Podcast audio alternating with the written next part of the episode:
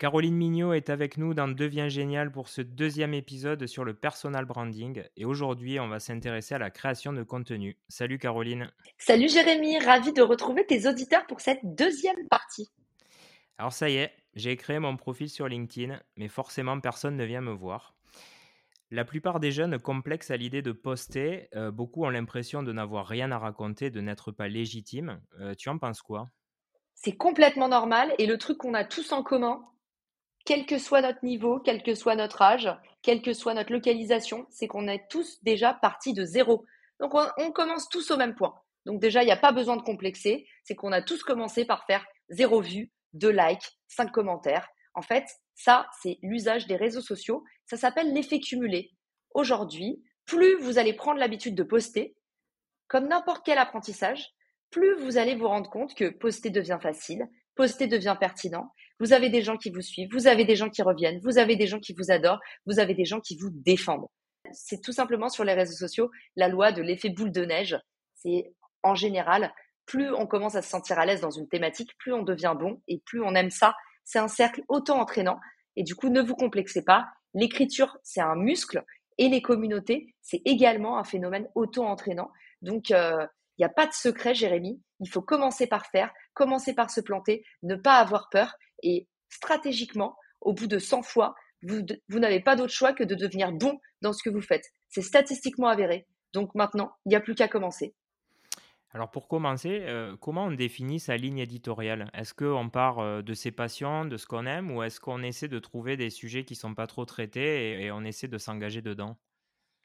Alors pour moi, la bonne façon de trouver sa ligne éditoriale, alors j'ai fait un live complet sur le sujet pour ceux que ça intéresse sur ma chaîne YouTube euh, qui dure une heure, presque une heure trente, euh, qui vous explique toute la méthode pour monter votre, euh, votre ligne éditoriale. Moi, ce que j'aime bien dire rapidement, Jérémy, pour tes auditeurs, parce que on, veut un truc qui va à l'essentiel, c'est pas tellement combler un trou, c'est pas tellement parler des choses qui vous plaisent. C'est plutôt pour moi définir des sujets qui sont clés sur lesquels vous voulez vous positionner pour longtemps. D'accord? Donc, mmh imaginons que vous allez vous sélectionner cinq sujets assez larges sur lesquels vous voulez vous exprimer. Par exemple, je vous donne les miens euh, et vous pouvez les retrouver sur mon profil LinkedIn d'ailleurs. On va dire euh, digital, startup, marketing, podcast, entrepreneuriat. Vous voyez? Et honnêtement, je peux en sortir. Euh, là, vous allez vous dire, mais c'est un générateur de mots-clés. Ce n'est pas Caroline Mignot. en fait, c'est juste avec l'habitude. vous allez voir que ça s'appelle des content pillars, donc des piliers de contenu. Vous allez en fait trouver comme ça cinq thématiques. Moi, je vous conseille de pas trop vous éparpiller au début si vous voulez avoir une marque personnelle cohérente, pas plus de cinq, vraiment. En fait, vous avez ces cinq sujets et à partir de là, Jérémy, je trouve qu'on a toutes les meilleures raisons du monde d'aller chercher dans ces thématiques les petits sujets dont on a envie de parler. Mais ce qui est bien, c'est qu'en restant autour de ces piliers de contenu, on est sûr de pas colorier en dehors des lignes, de pas partir dans tous les sens et de pas complètement lasser notre audience. Donc pour résumer, vous sélectionnez cinq thèmes qui sont des thèmes sur lesquels vous voulez vous positionner à court, moyen, long terme et vous restez dans ces catégories et vous explorez et vous apprenez en faisant, en suivant vos statistiques. OK, mon audience, elle est plus sensible quand je parle de tel sujet, bah peut-être parce que c'est un sujet d'actualité. Mon audience, elle a l'air plus grand groupe elle a l'air plutôt solopreneur, donc je vais sélectionner mes sujets selon ce biais. En fait, au fur et à mesure, ne vous prenez pas la tête. Moi, mon meilleur conseil, c'est au début, on apprend en faisant. Vous commencez simplement, vous prenez cinq sujets, et puis après, au fur et à mesure, vous allez comprendre, vous allez trouver ce qui marche, et vous allez faire ce travail très naturellement, au lieu de vous angoisser au début avec des lourds process, des lourdes méthodologies. Vous inquiétez pas, commencez par ces cinq piliers et puis après, au fur et à mesure, vous allez écrémer, ça va venir naturellement. Alors Caroline, je vais te poser la question euh, qu'on se pose tous. Un bon poste, c'est quoi? Eh bien, j'ai envie de vous reposer la question en retour. C'est vous qui devez définir pour vous qu'est-ce que vous attendez d'un bon poste. Quel est l'objectif que vous vous fixez? Et encore une fois, on en parlait dans l'épisode 1, c'est être très sincère avec vous-même. Qu'est-ce que vous attendez derrière votre présence sur LinkedIn, par exemple? Est-ce que vous voulez faire plus de likes pour exister. Hein? Il y a rien de, on jette pas la pierre à ceux qui veulent plus de likes. Hein. C'est pas débile. Euh, il y a certaines personnes qui ont besoin de reconnaissance, qui ont besoin de légitimité. Ça leur permet de se développer, ça leur, permet de monter en compétences. Peut-être que c'est ça que vous attendez d'un réseau social, c'est avoir de la validation. auquel cas vous allez traquer l'engagement. Peut-être potentiellement que vous avez envie de connecter avec votre écosystème ou d'avoir des feedbacks ou de co-construire. Et eh ben dans ces cas-là, peut-être que votre indicateur, ça va être les commentaires. Vous voyez, c'est encore euh, un nouveau, une nouvelle métrique du taux d'interaction. Quand les likes et les commentaires, ils traduisent deux choses radicalement différentes. Peut-être que vous allez vous dire aujourd'hui, moi j'ai besoin de faire des ventes très rapidement. Du coup, vous allez traquer le nombre de rendez-vous que vous allez générer en faisant un post ou en engageant via la messagerie. Ou peut-être que vous allez traquer les ventes en direct de toutes les personnes qui vont acheter votre formation en cliquant sur le lien qui est dans les commentaires. Vous avez compris, il n'y a pas de bonne réponse et le marketeur qui vous dira blanc ou noir sera un peu un arracheur de dents. Aujourd'hui, le bon poste, c'est celui qui répond à l'objectif que vous vous êtes fixé. Dans les débuts, je ne sais pas si toi tu l'as vécu, Caroline, mais on a quand même un peu l'impression de toucher personne.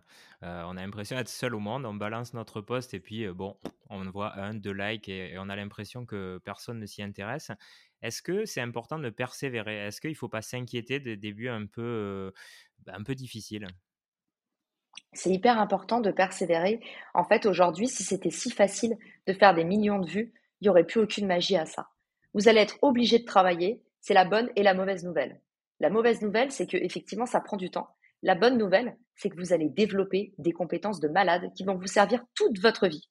Aujourd'hui, si vous avez envie de vous lancer euh, sur LinkedIn et de vous sentir un peu épaulé, j'ai un nouveau podcast qui s'appelle Performer sur LinkedIn. C'est un épisode de 5 minutes par jour et ça va vous aider chaque jour à monter en compétence sur des sujets un peu euh, euh, quotidiens du genre est-ce qu'il vaut mieux suivre quelqu'un ou se connecter? Faut-il mieux laisser un commentaire ou liker? Euh, comment rentrer dans les faveurs de l'algorithme. Donc moi, ce que je vous recommande vraiment, c'est suivez en fait, euh, suivez une, régularité, une routine. Imposez-vous une routine pendant peut-être des semaines ou des mois. Vous n'avez pas le droit de vous arrêter avant. Parce que tu es d'accord, Jérémy, qu'en fait, il n'y a aucun apprentissage qui se fait seulement en quelques jours. Et il n'y a personne qui perce du jour au lendemain. Moi, j'en connais très peu. Non, c'est sûr qu'il faut. Moi, je suis tout à fait d'accord avec toi. Il faut vraiment construire un socle et, ce socle-là, ça prend un peu de temps, mais, mais ce socle permet derrière, avec le bouche à oreille, d'avoir une, une communauté bien construite. Et d'ailleurs, c'est vrai que beaucoup de gens disent il vaut mieux avoir une belle communauté, une petite communauté engagée que beaucoup de gens qui, interagissent mais qui sont pas vraiment intéressés par le sujet. Exactement. J'adore cette phrase de Paul Graham, l'ancien boss de Y Incubator, qui dit Il vaut mieux 100 personnes qui vous aiment vraiment que 1000 qui vous aiment un petit peu. Dans le premier épisode, tu avais évoqué euh, une anecdote sur, euh, un hater euh, que, tu as, que tu as vu sur un de tes derniers posts. Comment on fait face aux commentaires s'ils sont négatifs? Parce que ça, c'est, ça peut être déstabilisant et parfois ça peut donner envie d'arrêter parce qu'on se dit oh là là, dans quoi j'ai mis les pieds? Alors, toi, comment tu, tu philosophes autour de ça? Alors déjà, sachez que je comprends et que je compatis et que c'est dur. Un truc qui, est important, Jérémy, c'est quand des personnes viennent nous voir en nous disant j'ai des haters, il faut jamais minimiser la situation de ce qu'on ressent. Parce qu'aujourd'hui, euh, souvent, moi, il y a des personnes qui viennent me voir et qui sont pratiquement plus en souffrance d'avoir entendu de leur entourage Oh, mais c'est rien. Oh, mais c'est les réseaux sociaux. Oh, mais c'est. Euh, oh, tu te prends la tête pour des détails. En fait, c'est pas rien. Et il faut jamais qu'on euh, minimise la souffrance, la souffrance des autres. Effectivement, avoir des haters, c'est super difficile. Aujourd'hui, vous avez encore une fois un devoir d'honnêteté envers vous-même avant d'aller sur les réseaux sociaux est-ce que vous êtes prêt également à prendre les mauvais côtés des réseaux sociaux? N'y allez pas si pour vous, ça ne vaut pas le coup d'avoir justement des critiques, euh, parfois de, la méchanceté euh, gratuite. Je vous le dis, hein, moi je fais du contenu business, ça m'arrive peu d'avoir des haters, et ben en fait, ça m'arrive quand même un peu. C'est-à-dire que même sur du contenu business, et ben on arrive toujours dans la vie, on dérange toujours quelqu'un. Voilà, bah ça c'est un peu la leçon. et, malheureusement, en fait, soit on décide de vivre en société, soit on est comme Diogène le cynique euh, dans un tonneau à l'extérieur de la cité et euh, ça a aussi ses avantages. Mais quelque part, euh, pour moi, c'est un choix à faire. première étape, du coup, pour te répondre, pratico-pratique, Jérémy, il faut accepter la douleur. Et, et, il faut accepter que oui, ça fait mal, c'est normal, il faut comprendre sa sensibilité. Et derrière, il faut se dire, est-ce que ça vaut le coup, cette douleur? Est-ce que ça vaut le coup que je continue ou est-ce qu'en fait c'est trop et je préfère arrêter? Et je trouve qu'à partir du moment où on se pose la question comme ça, ben, en général on a plutôt envie de continuer. Ça aide à relativiser mais le déclic, il vient de soi-même. Il vient pas des autres qui nous disent à notre place si c'est important ou pas. Mmh. Donc euh, voilà, pour moi, c'est la question que vous devez vous poser quand vous avez des critiques, quand vous avez des haters, c'est est-ce que ça vaut la peine que j'arrête?